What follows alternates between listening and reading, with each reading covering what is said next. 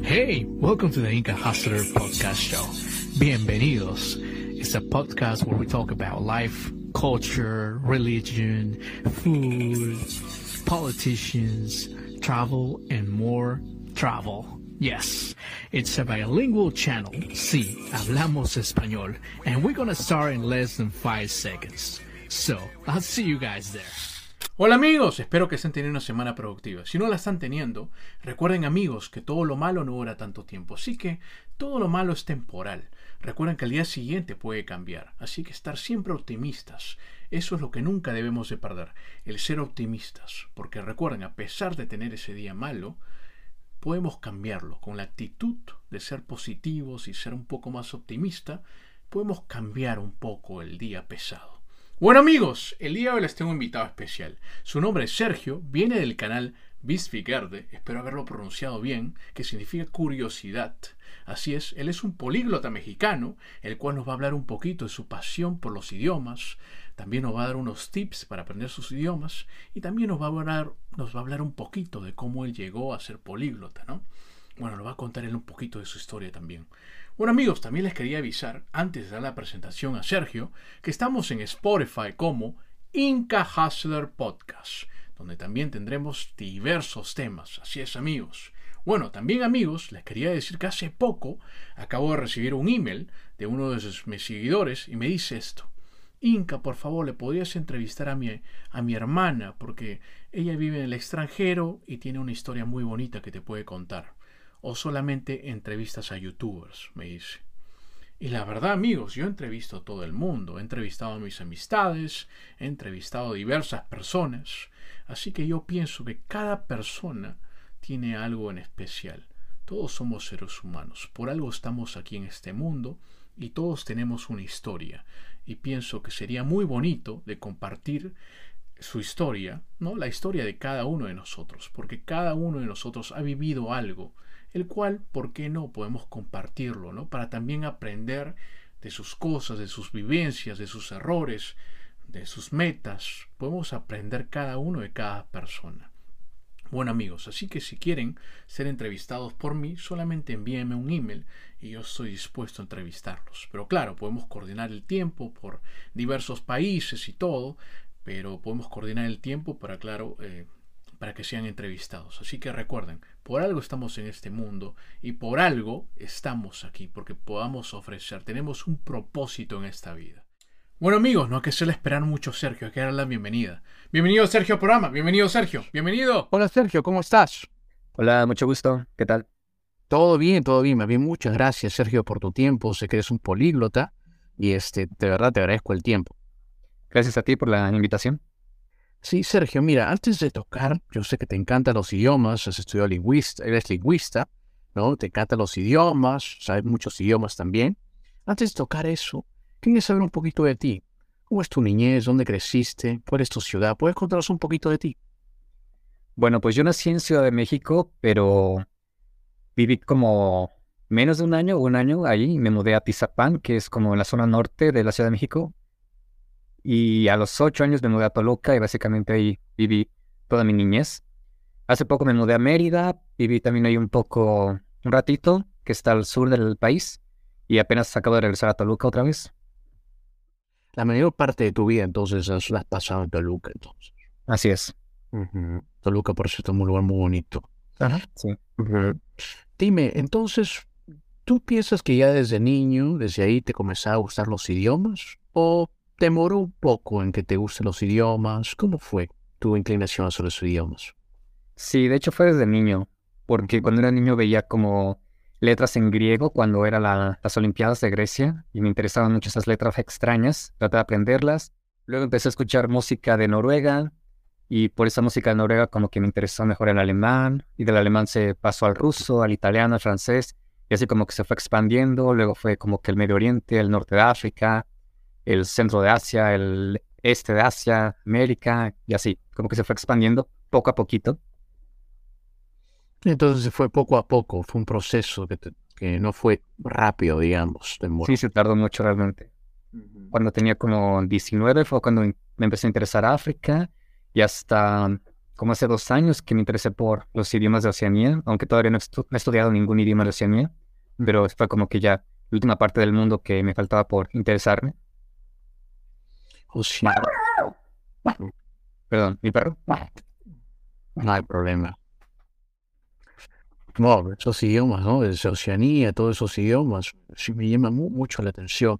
Pero dime, ¿cuál fue, digamos, el primer idioma que aprendiste, eh, digamos, fluido, ¿no? Que, hablabas, que hablabas fluido, fluidamente. Ese fue el inglés.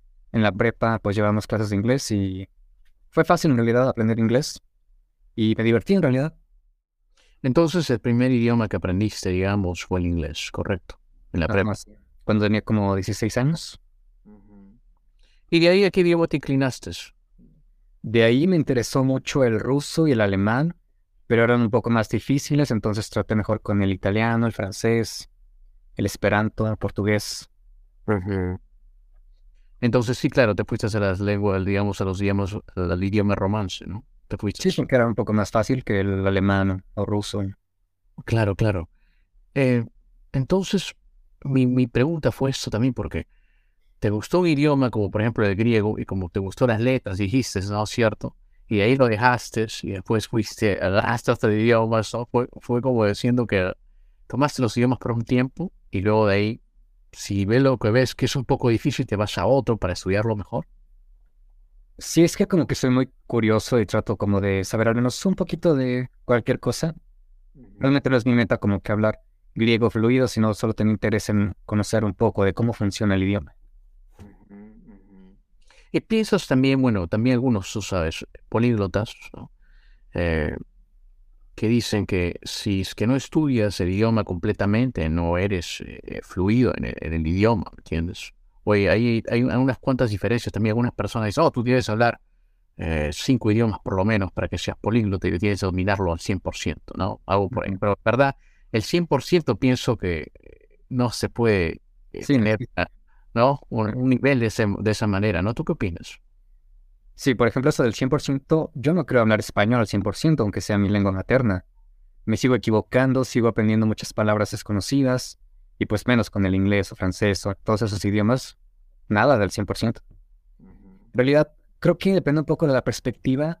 Puede que, por ejemplo, si dices que hablas inglés a uno, la gente va a decir, tú no hablas inglés. Pero si digo que hablo maya, o quechua en una uno, puede que la gente diga, wow, lo hablas. Creo que depende un poco de la perspectiva del idioma. Todo es un punto muy importante, ¿cierto? Depende de la perspectiva del idioma. Claro, porque si uno estudia maya, eh, realmente no hay muchas personas que estudien maya, ¿no? Como el inglés, ¿no? Que, la mayoría, la mayoría creo que lo tiene como segundo idioma ya. muy, muy interesante lo que dijiste. En total, entonces, digamos, hasta el día de hoy, ¿cuántos idiomas has estudiado? Estudiado demasiados. Idiomas que pueda hablar, ya bajaríamos el, el número. Porque, por ejemplo, he estudiado tailandés, pero no hablo tailandés. He estudiado un poco de japonés, de coreano, pero no los hablo. Idiomas que pueda hablar un poquito, pues está el inglés, el alemán, el portugués, el italiano. He aprendido un poco de gallego, de ruso, de hindi, de indonesio, de chino poquitito y de maya a esperanto poquitito. Dime, para ti, eh, que también vi uno de tus vídeos, dijiste que uno de tus idiomas preferidos, ¿no? Que tenías, eh, era el noruego también. Te gusta cómo suena, ¿no? ¿Qué otros idiomas para ti, ¿no? Para tu persona, te suenan, te suenan lindo, ¿no? Te suenan lindo. Me gusta mucho el maya, tal vez por haber vivido en Yucatán y tener como que la conexión con ese mundo maya y haber conocido a gente nativa del maya. Me gusta mucho el persa, suena muy bonito, aunque realmente no tengo como que una explicación de por qué me gusta tanto. Y pues el japonés, el hindi y el ruso son muy melódicos para mí. ¿Y escuchas también música de esos idiomas? Sí, realmente escucho música de cualquier idioma. Esa es la ventaja de ser un políglota, ¿cierto? Pues realmente no es como que haga falta entender la canción. Por ejemplo, me gusta mucho un grupo que canta en maya mam y no entiendo el maya mam porque estudié maya yucateco, pero este es otro idioma maya. No entiendo nada, realmente no sé qué dicen, pero me gusta mucho. Y pues no importa no entender. Claro, veces es cierto, ¿no? No entender la cosa que también es el gusto que también tú le das, o el aprecio que también lo das tú al idioma. Eso. Ujú. Y dime, yo sé que también, como tú dices, has estudiado idiomas eh, que la mayoría no estudiaría, como el, el Esperanto, ¿no? O otros idiomas así, eh, o de, de Oceanía, ¿no? Eh, ¿qué tú ves en esos idiomas que tú estudias? ¿Qué tú ves? ¿Tú ves una conexión entre ellos? ¿De todos los idiomas que tú has estudiado? O sea, que se parecen o, o cómo. Sí, algo, ¿ves algo parecido en los idiomas? Por ejemplo, cuando tú, uno de los vídeos que tú hablaste, dijiste que los idiomas son casi todo iguales. Sí, todos los idiomas funcionan realmente igual. Lo que pasa es que algunos enfatizan algo que otros no. Por ejemplo, el alemán tiene el acusativo, cosa que aparentemente no existe en español. Pero, por ejemplo, tenemos el pronombre lo, que enfatiza el objeto del verbo. Yo veo la computadora. Bueno, yo veo el teléfono. Yo lo veo. Ese lo enfatiza el objeto directo, que es lo mismo que el acusativo. En realidad, todos los casos gramaticales funcionan, o más bien existen en todos los idiomas, pero son enfatizados de diferentes maneras. En español aparentemente no hay casos gramaticales, pero es la misma lógica. Es la respuesta de qué al verbo. Y viéndolo de esta manera es más fácil para mí aprender idiomas porque pues realmente para mí todos los idiomas funcionan igual. Aunque en chino no exista aparentemente el objeto directo, existe la respuesta de qué al preguntarle al verbo. ¿Qué veo? Tal cosa. Mira, qué interesante lo que dices ¿eh? Hasta en el chino, ¿no? Claro. Que tú le dices el, el- el- el verbo, por supuesto, ¿no? Pero claro, qué, qué- qué- interesante es, es lo que, la conexión que buscaste, ¿eh? Qué, qué, qué bueno. Sí, sí, Sí, es un poco raro de explicar, tal vez. No sé si me... Ves, tú más de unos cuantos idiomas, te puede entender mucho mejor, claro. Sí. Sí, sí, que estoy entendiéndolo. Dime, entonces, ¿cuál ha sido por ahora el idioma que digamos más difícil para ti de aprenderlo? ¿O cuál te ha tomado mucho más tiempo? Eh, yo creo que el ruso, el ruso y el checo, como que me costaron demasiado trabajo por las irregularidades, los casos gramaticales que son como que, bueno, es fácil para mí entender el porqué de un caso gramatical, pero es difícil como que recordar la declinación. Por ejemplo, en español solo aprendo perro y el plural perros, y listo. En ruso no, tendría que aprender 12 formas diferentes de la misma palabra y así con todas las palabras, todos los adjetivos, entonces esa parte me... Pues es bastante difícil de recordar. Claro, claro, claro. Claro, porque en español solamente plural solamente varía, ¿no? Entre singular y plural, claro. Y, depende también del adjetivo, ¿no? Claro, también. Mira, mira, qué, qué, qué, qué, qué interesante. Eh, también que yo sepas, te has dado unos viajes también, ¿cierto? Has viajado. Sí, he viajado bastante por México, he ido a China. Cuando llegaste a China, ¿fuiste por estudios? ¿Por qué fuiste a China? Realmente de turista. Y aproveché que mi hermana en ese entonces vivía en China, pues me quedé en su casa un ratito. Pero sí fue por puro turismo. Entiendo, fue por turismo. ¿Y ahí ah, practicaste tu chino? ¿Estudiaste un poquito más? ¿O En ese entonces no hablaba realmente chino. Nada más sabía decir como ni hao o um, los números. Y san, así un- unos cuantos números, nada más. Entonces solamente digamos que sabías lo básico por ahí. Sí, lo básico. Traté de hablar chino, pero realmente la gente no me entendía, no hablaban. No sabía mucho de chino. Sí, fue básicamente por inglés allá. Sí. ¿Cuánto tiempo te quedaste por allá? Poco tiempo fue en realidad, como dos semanas nada más. Entiendo. También dime, este, bueno, ahora, ahora sí dominas creo el chino un poco, ¿cierto? Lo hablo poquito, o sea, puedo presentarme, pero es como que un chino muy básico. Y como no lo estudié con profesor, realmente no le doy a veces mucha importancia a la pronunciación. Entonces los tonos, como es un idioma tonal, a veces me falla ese aspecto del chino.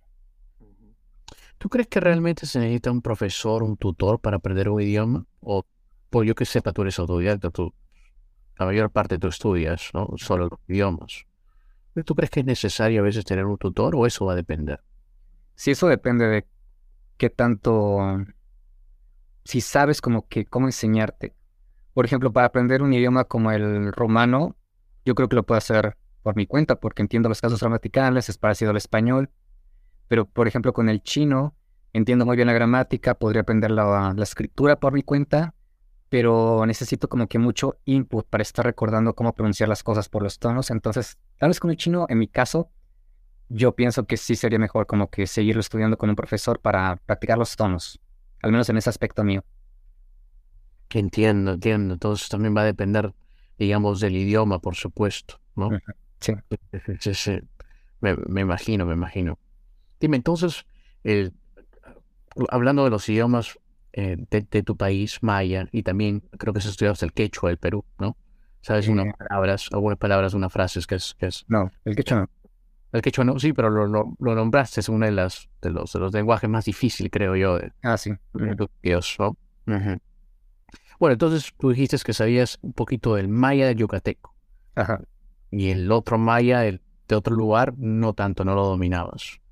Ese no es el Mayamam de Guatemala. Claro. Bueno, entonces mi pregunta es eso. El maya, para ti, ¿no? El, aprenderlo, el esto, ¿por qué tú crees que lo ves un poco difícil en aprenderlo? Tal vez porque no hay tantos tutores que te enseñan, no hay tanta, eh, digamos, libros para estudiar o, o fuentes de estudio, o simplemente es difícil las formas gramaticales y todo eso. No, de hecho, maya tiene una gramática más o menos parecida a la del japonés, que realmente no es tan difícil. Incluso en comparación de nivel podría ser más o menos parecida al español, pero es difícil en cuestión de recursos, como encontrar dónde puedo encontrar vocabulario o, o películas como para tener input o música. En ese aspecto podría ser un poco difícil, igual el quechua. Y es que el quechua pues también varía bastante de dialecto. El maya no, en ese aspecto es más fácil, pero el quechua pues tiene también el quechua sureño, el quechua cachino, el quichua, que en realidad podrían ser considerados diferentes idiomas. Y ese aspecto pues es bastante difícil en realidad. Muy interesante lo que dijiste, es cierto. Eh, el, idioma, eh, de origen, el, el quechua, ¿no? Sí tiene, varía mucho. Y en cambio en el maya, ¿no? Es será un poco más fácil la comparación de los diferentes dialectos en el quechua. Y al menos el yucateco no varía tanto. Mm. ¿Tú hasta cuántos? Bueno, yo sé que eres un lingüista, es- eres amante de, de los idiomas en total y tú vas a seguir con estos idiomas, ¿no? Eh, ¿En qué estás estudiando ahora mismo? ¿En qué idioma? Ahorita estaba tratando con el náhuatl, pero igual como tengo mi canal, pues a veces es como que difícil estar siguiendo, estudiando idiomas.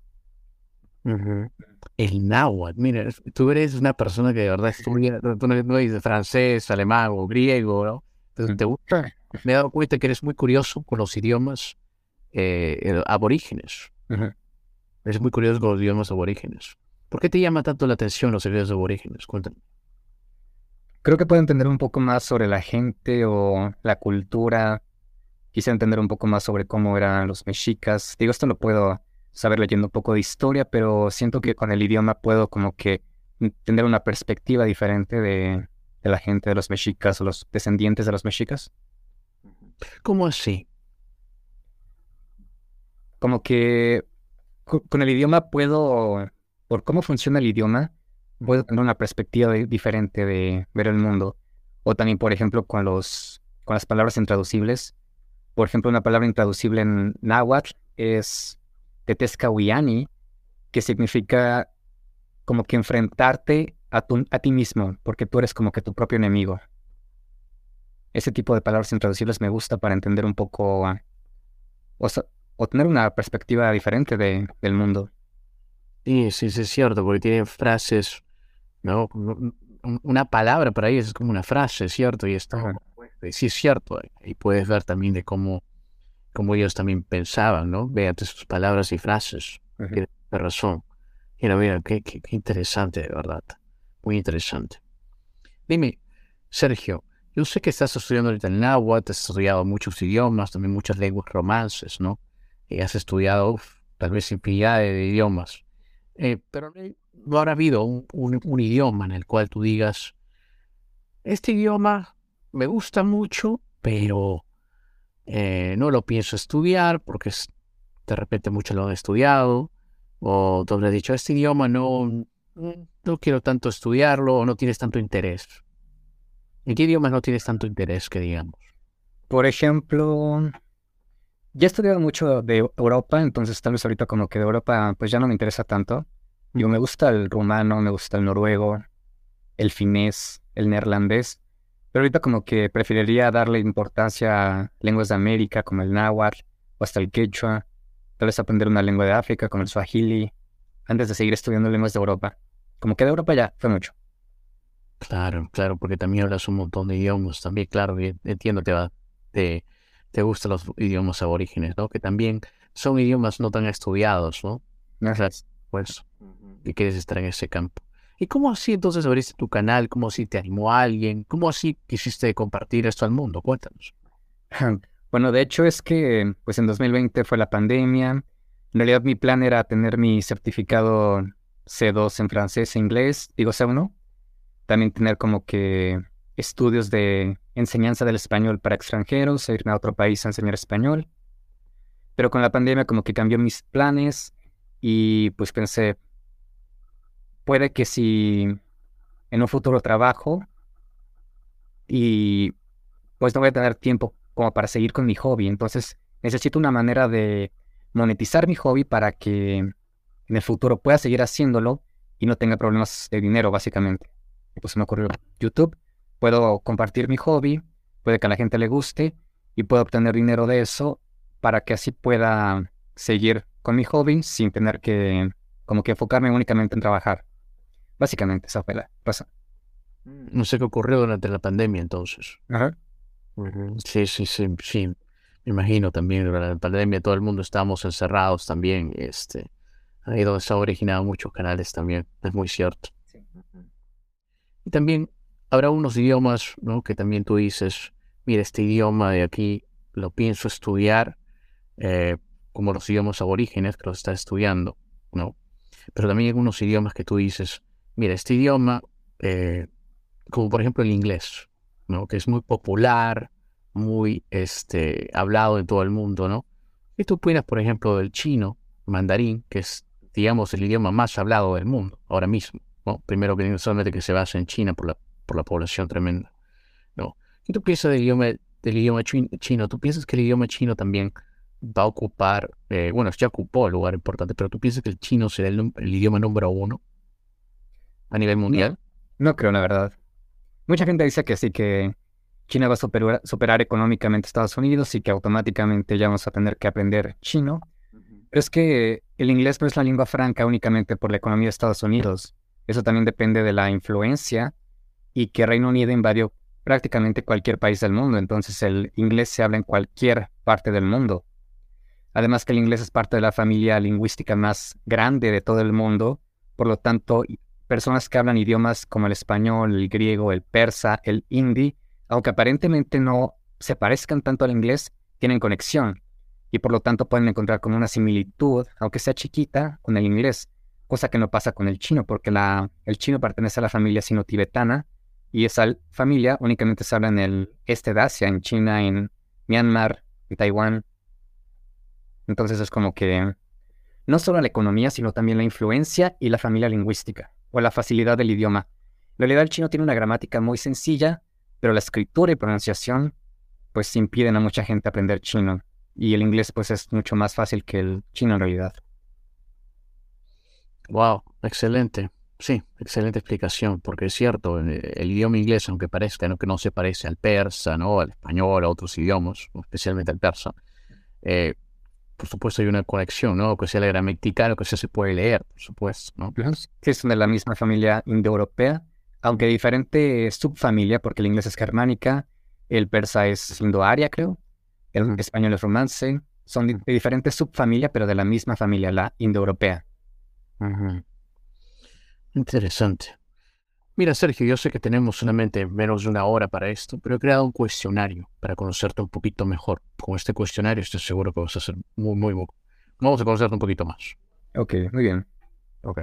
Bueno, Sergio, que es la parte divertida del programa. ¿Cuál es tu tipo de pizza favorita? No sé, creo que en realidad me gusta la más normal, la más común, la de pepperoni. La pepperoni, la clásica entonces. Sí, aquí en Toluca tenemos la pizza toluqueña, pero tiene chorizo y como que no me gusta tanto el chorizo. Como que la quiero probar igual, suena bueno. ok. ¿Cuál es tu película o serie favorita? Película 2001, Odisea en el espacio. Que no tiene nada que ver con lenguas, pero me gusta mucho la ciencia ficción también. Mm. ¿Qué te asusta o qué te da miedo? Tal vez una situación o un animal. Animal no, no creo. Digo, si veo un león enfrente de mí, pues claro que me asusta, ¿no? Pero tal vez algo que me asustaría sería un ladrón. Jamás me han asaltado, pero yo sé que México es como que un poco, bueno, bastante peligroso en algunos lados.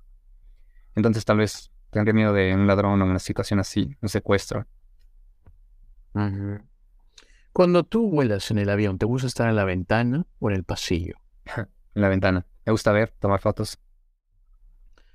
¿Cuál es la mejor manera de viajar para ti? ¿Auto, carro o tren o avión o barco? Nunca he viajado por barco, nunca he viajado por tren, porque pues aquí no hay. Bueno, sí, pero para como cargar mercancía, creo que avión sería la más cómoda y rápida. ¿Cuál es tu olor favorito? ¿Olor? no sé.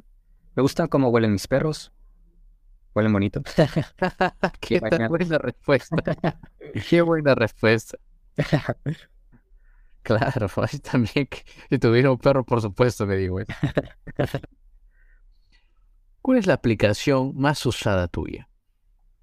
Ah, ahorita pues sería YouTube o Instagram. YouTube. ¿Te gustan los libros normales de papel o prefieres ahora los audiolibros? Los audiolibros no me gustan, prefiero leer como que a mi ritmo. Y en el caso de papel o PDF, me da igual, pero pues me lastima un poco estar como que leyendo en computadora, entonces preferiría papel. Nada más porque me lastima la luz. Entiendo. Sergio, ¿alguna vez tú pensaste cambiar tu nombre? ¿O siempre te gustó? No, siempre me gustó Sergio. Pero me gusta también el nombre de Sasha. Solo que pues yo sé que en México Sasha pues asocia a mujer, pero me gusta ese nombre. Discúlpame, Sasha, ¿en qué idioma significa Sergio? Oh, no, no es Sergio. Es el diminutivo de Alexander. Oh, ok. Diminutivo, ok, entendí. Porque estaba confundido. Seguro Sasha será en otro idioma. ¿Alguna locura que tú te acuerdes que has hecho y que no has contado a nadie? Uy, montón. pero así como para contar. No sé. Tengo muchas, pero tal vez no para contar. una que nos puedes contar. No sé, tal vez salir con con gente mucho mayor que yo, así como en plan de cita. Sería ah. algo que podría contar. claro. Ok. ¿Qué número estoy pensando? Ocho. Un mm, poquito lejos. Cinco. Cinco. Sergio, ¿qué tú piensas que hay después de esta vida? Nada. Es que yo soy panteísta, creo que todo ser es el mismo ser, pero viviendo una perspectiva diferente. Entonces yo sería tú viviendo otra perspectiva, o un animal, una planta, una bacteria, cualquier ser. Entonces cuando muera, pues viviría la vida de alguien más, según lo que yo creo. Entiendo. Hmm, interesante. Sergio, ¿cómo describirías tu vida hasta el día de hoy? En unas cuantas líneas, escríbela. Ah, inefable. Wow. wow. Eh, una frase más puedes decirlo si gustas. Uh... ¿cómo describirías tu vida? ¿O solamente una palabra te describe todo? Pues sí, sería como que. No sé, tal vez escueta en un inicio, pero ahora sí ya un poco más interesante con todo lo que estoy haciendo con el canal y, otros proyectos que tengo. Interesante, interesante. Mira, Sergio, acabamos de, acabamos el cuestionario, estoy seguro con estas preguntas y eres mucho más conocido con estas preguntas. Estoy seguro que sí. Si alguien presta atención a las preguntas que digo, sí, por supuesto. Sergio, eh, sé que te encantan los idiomas, ¿no? Sé que eh, eres lingüista, ¿no? ¿Y esos proyectos, cuáles son? ¿Nos podrías contar algunos de tus proyectos al futuro? Sí, bueno, es que también hago un poco de música, es como dark ambient, un poco de trap o grunge. Y pues justamente como me gustan mucho los idiomas, trato como de hacer las letras en bastantes idiomas. Ese es un proyecto. Tengo otro que es como una escuela de español para extranjeros en línea, donde también se pueden aprender idiomas indígenas de América, como el quechua, el guaraní, el maya, náhuatl. También es un proyecto futuro. Y pues me gustaría hacer más cosas como en mi canal de YouTube, no solo incluir idiomas, sino también como vlogs de viajes, o también como dirigir una película en un futuro. Sería algo que me gustaría mucho. Mm. Interesante, interesante lo que dijiste también, ¿no? Sobre este el enseñar idiomas a personas extranjeras. Ahora mismo estás enseñando idiomas a personas extranjeras. Sí, de hecho, de clases de idiomas. Por ahorita doy de alemán. De eso tengo alumnos de México y de Chile. Doy clases de inglés, también tengo de México y de España. Y llegué a dar también de francés, de, de español. Tuve alumnos de Indonesia, de Alemania, de Myanmar. Y pues también llegué a tener alumnos de otras partes del mundo, de Brasil, de Italia, de Taiwán.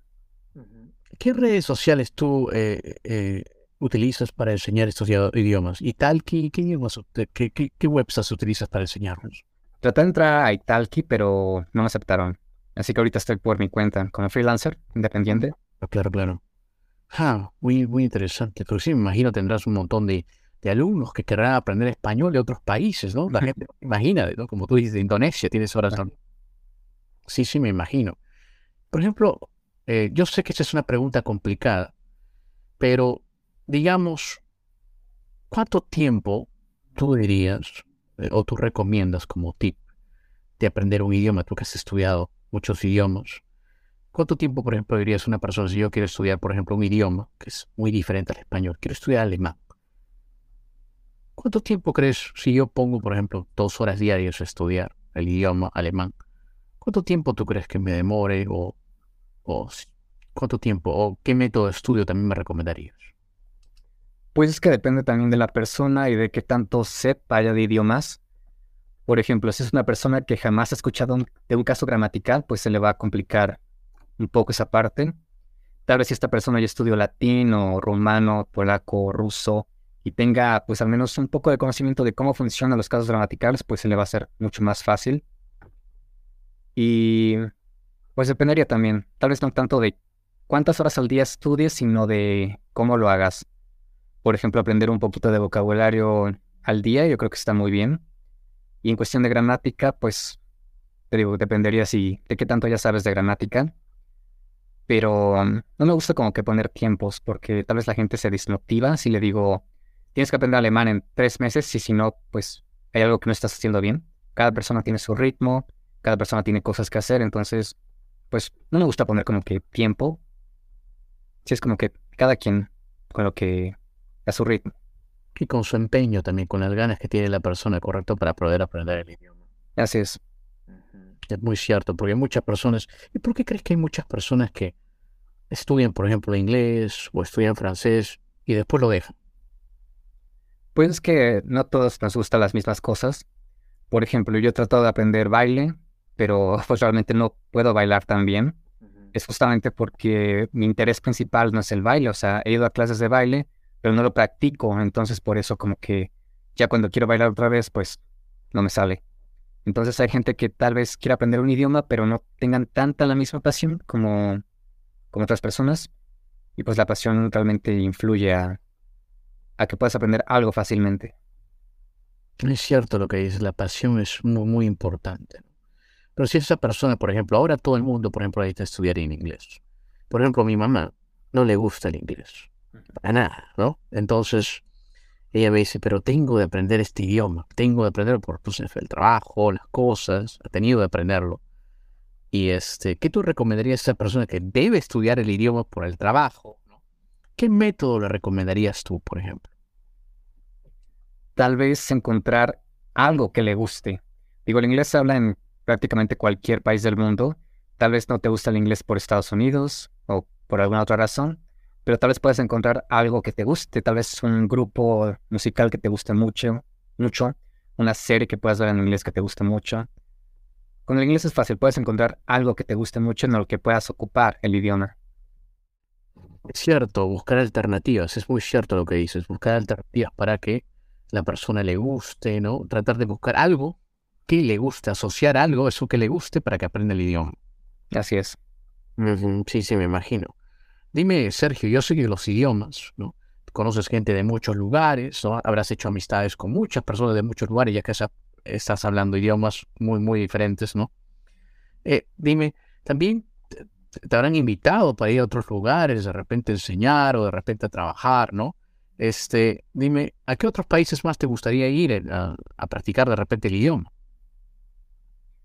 Bueno, practicar, pues necesito practicar pues portugués, me gustaría ir a, Brasil, a Portugal, de francés pues a Quebec, a Francia, o a África, el Congo, Marruecos, Argelia. Pero en realidad la parte del mundo que más me interesa visitar es, Asia Central, como Kazajistán, Uzbekistán, mm. Pakistán, o el norte de África, o el cuerno de África como Mali, Eritrea, Etiopía. Esa es como que la parte más interesante para mí, que más me gustaría visitar. Sí, también yo he escuchado de un vídeo que pusiste los idiomas difíciles, ¿no? de los más difíciles. Estaba en un idioma africano, no me recuerdo, no sé si era de Mali, no sé dónde era el idioma, y que el idioma era como... Ah, ya, el cosa. No, no, era un idioma así también, y pienso que los primeros idiomas fueron de esa forma, ¿cierto? Mm, no sé, Realmente no sabría. Tal vez pues depende un poco de la geografía, el hecho de que hayan desarrollado clics en esos idiomas. Porque en realidad no sé si únicamente en África existen idiomas con pero yo sé que es muy, muy poco común encontrar idiomas con o con consonantes eyectivas, las cuales en realidad existen también en el maya y el quechua, como la... Sí, sí, sí, sí, sí.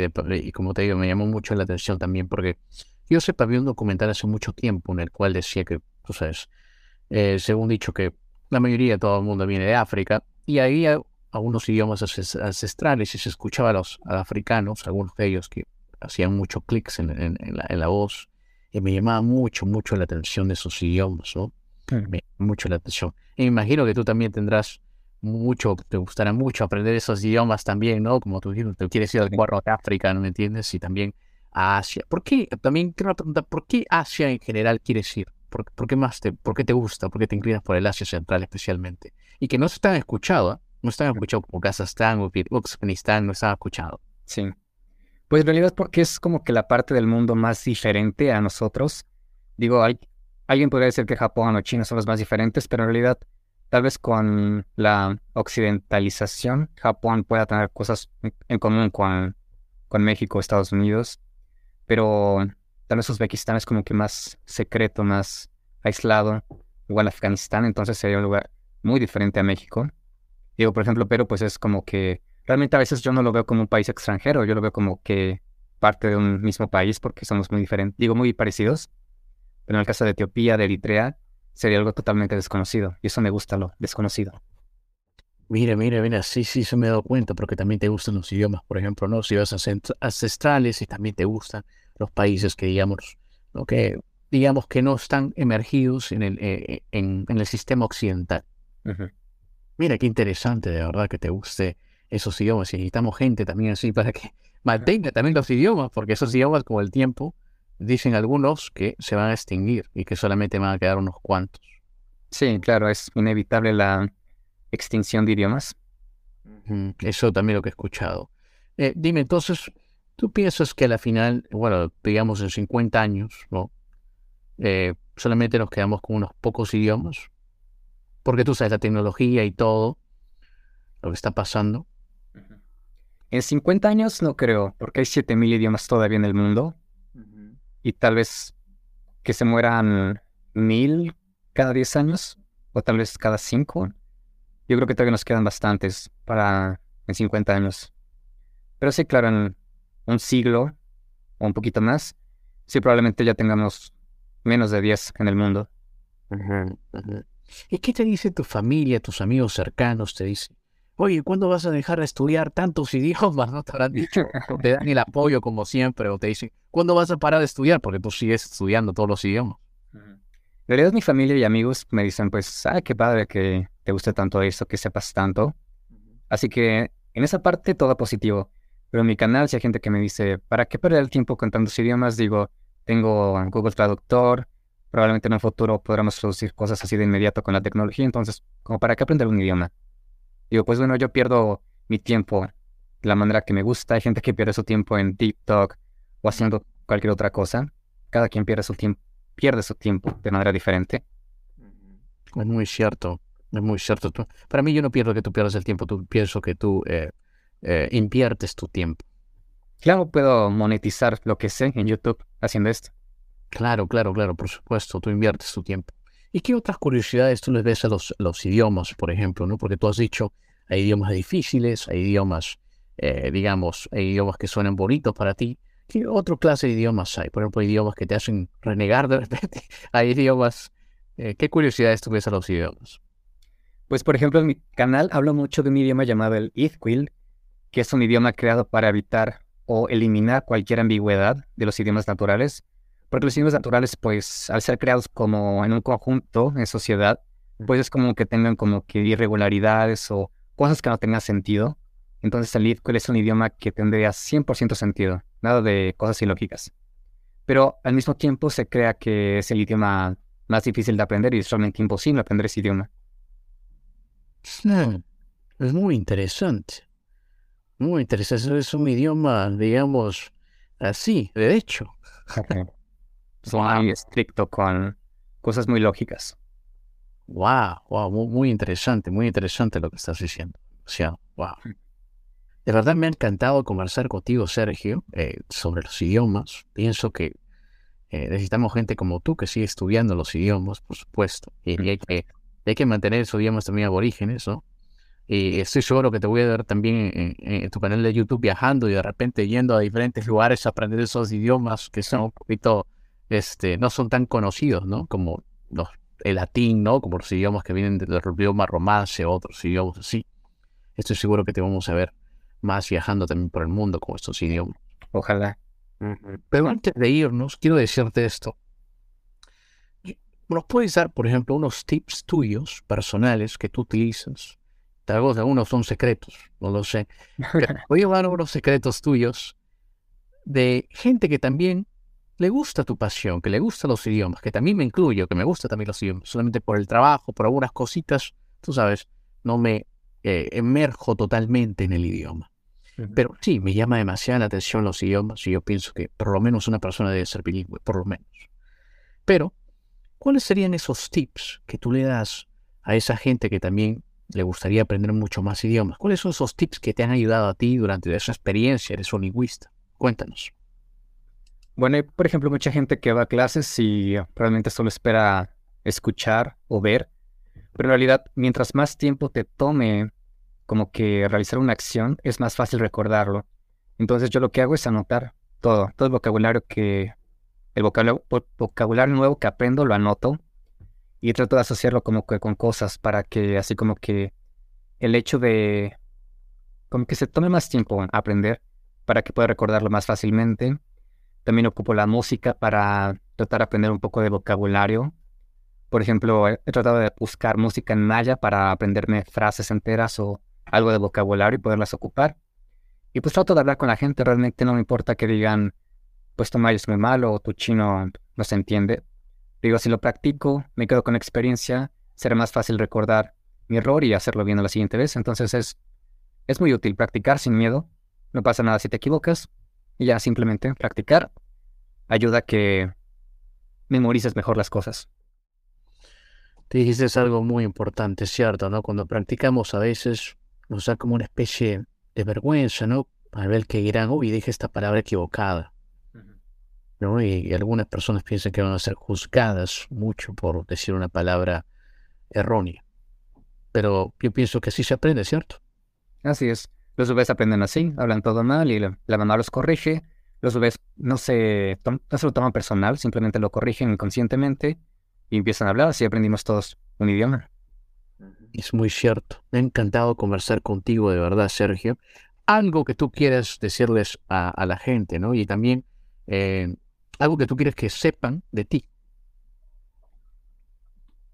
Bueno, algo que podría decirle a la gente es no tengan miedo de aprender cualquier cosa, no solo idiomas.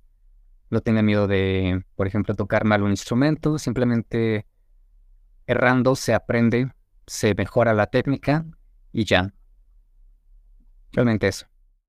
Gracias, más bien. Ahora, ¿dónde estás? ¿En qué redes sociales estás? ¿Dónde te podemos seguir, Sergio?